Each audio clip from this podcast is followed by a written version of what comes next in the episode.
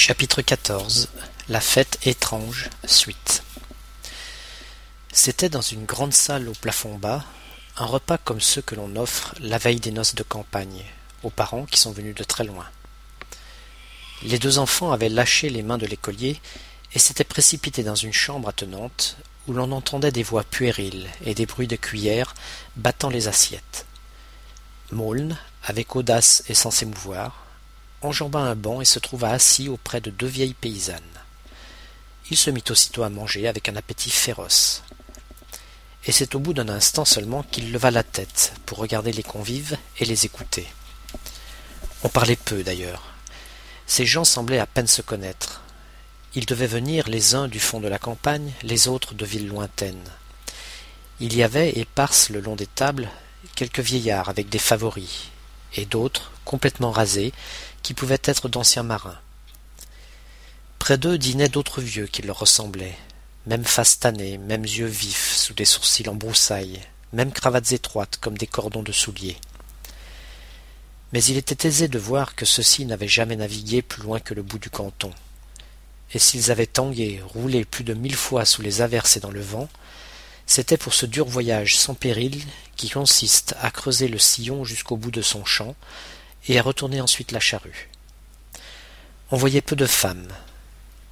Quelques vieilles paysannes avec de rondes figures ridées comme des pommes sous des bonnets tuyautés.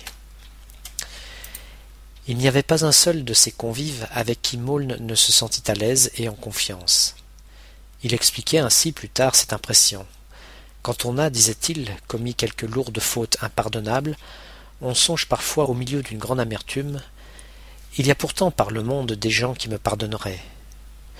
On imagine de vieilles gens, des grands-parents pleins d'indulgence, qui sont persuadés à l'avance que tout ce que vous faites est bien fait.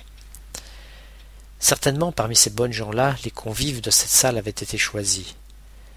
Quant aux autres, c'étaient des adolescents et des enfants. Cependant, auprès de Maulne, les deux vieilles femmes causaient. En mettant tout pour le mieux, disait la plus âgée, d'une voix cocasse et suraiguë, qu'elle cherchait vainement à adoucir, les fiancés ne seront pas là demain avant trois heures. Tais-toi, tu me ferais mettre en colère, répondait l'autre du ton le plus tranquille. Celle-ci portait sur le front une capeline tricotée. Comptons, reprit la première sans s'émouvoir. Une heure et demie de chemin de fer de Bourges à Vierzon, et sept lieues de voiture de Vierzon jusqu'ici. La discussion continua. Maule n'en perdait pas une parole. Grâce à cette paisible prise de bec, la situation s'éclairait faiblement.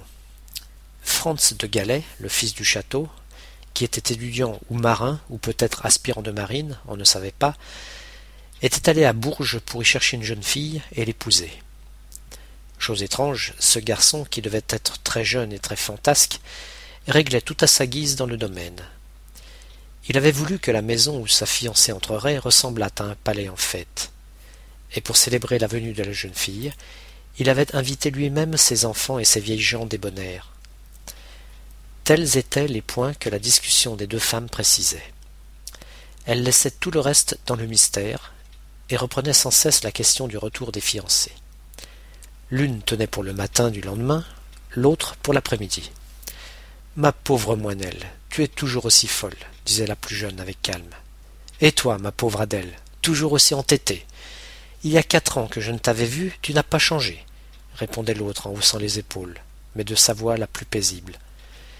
Et elle continuait ainsi à se tenir tête, sans la moindre humeur. Maulne intervint dans l'espoir d'en apprendre davantage. Est-elle aussi jolie qu'on le dit, la fiancée de Franz? Elles le regardèrent, interloquées, Personne d'autre que Franz n'avait vu la jeune fille. Lui-même, revenant de Toulon, l'avait rencontrée un soir, désolé, dans un de ces jardins de Bourges qu'on appelle les marais. Son père, un tisserand, l'avait chassée de chez lui. Elle était fort jolie, et Franz avait décidé aussitôt de l'épouser. C'était une étrange histoire, mais son père, M. de Galais, et sa sœur Yvonne, ne lui avaient-ils pas toujours tout accordé? Maulne, avec précaution, allait poser d'autres questions, lorsque parut à la porte un couple charmant. Une enfant de seize ans avec corsage de velours et jupe à grand volant, un jeune personnage en habit à haut col et pantalon à élastique. Ils traversèrent la salle, esquissant un pas de deux? D'autres les suivirent. puis d'autres passèrent en courant, poussant des cris, poursuivis par un grand Pierrot blafard, aux manches trop longues, coiffé d'un bonnet noir et riant d'une bouche édentée.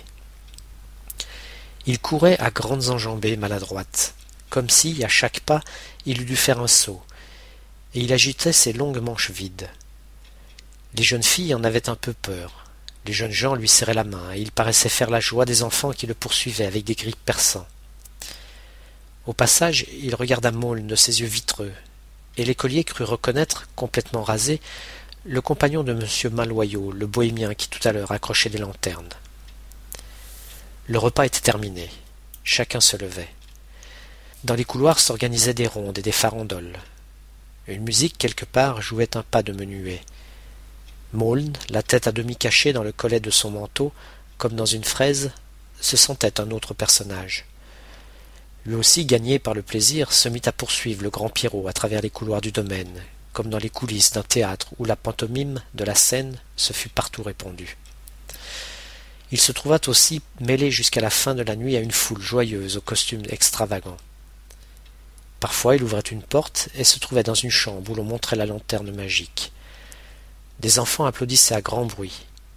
Parfois, dans un coin de salon où l'on dansait, il engageait conversation avec quelques dandys et se renseignait hâtivement sur les costumes que l'on porterait les jours suivants.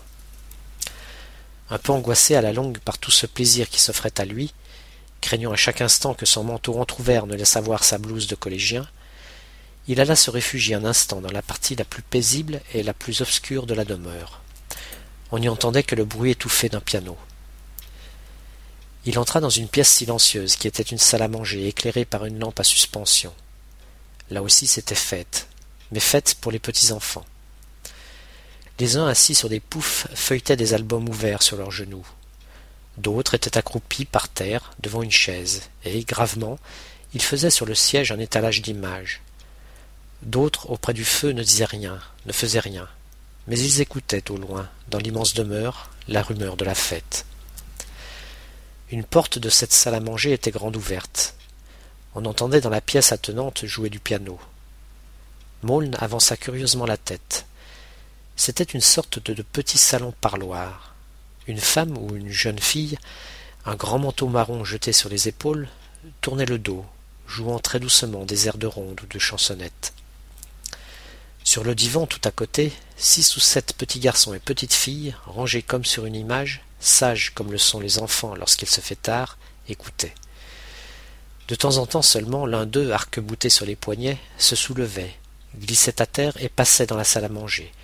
Un de ceux qui avaient fini de regarder les images venait prendre sa place.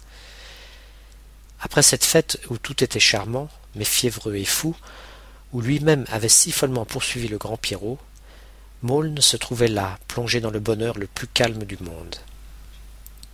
Sans bruit, tandis que la jeune fille continuait à jouer, il retourna s'asseoir dans la salle à manger, et, ouvrant un des gros livres rouges épars sur la table, il commença distraitement à lire.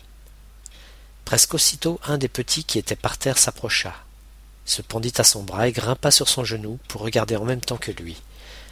Un autre en fit autant de l'autre côté. Alors ce fut un rêve comme son rêve de jadis. Il put imaginer longuement qu'il était dans sa propre maison, marié, un beau soir, et que cet être charmant et inconnu qui jouait du piano près de lui, c'était sa femme.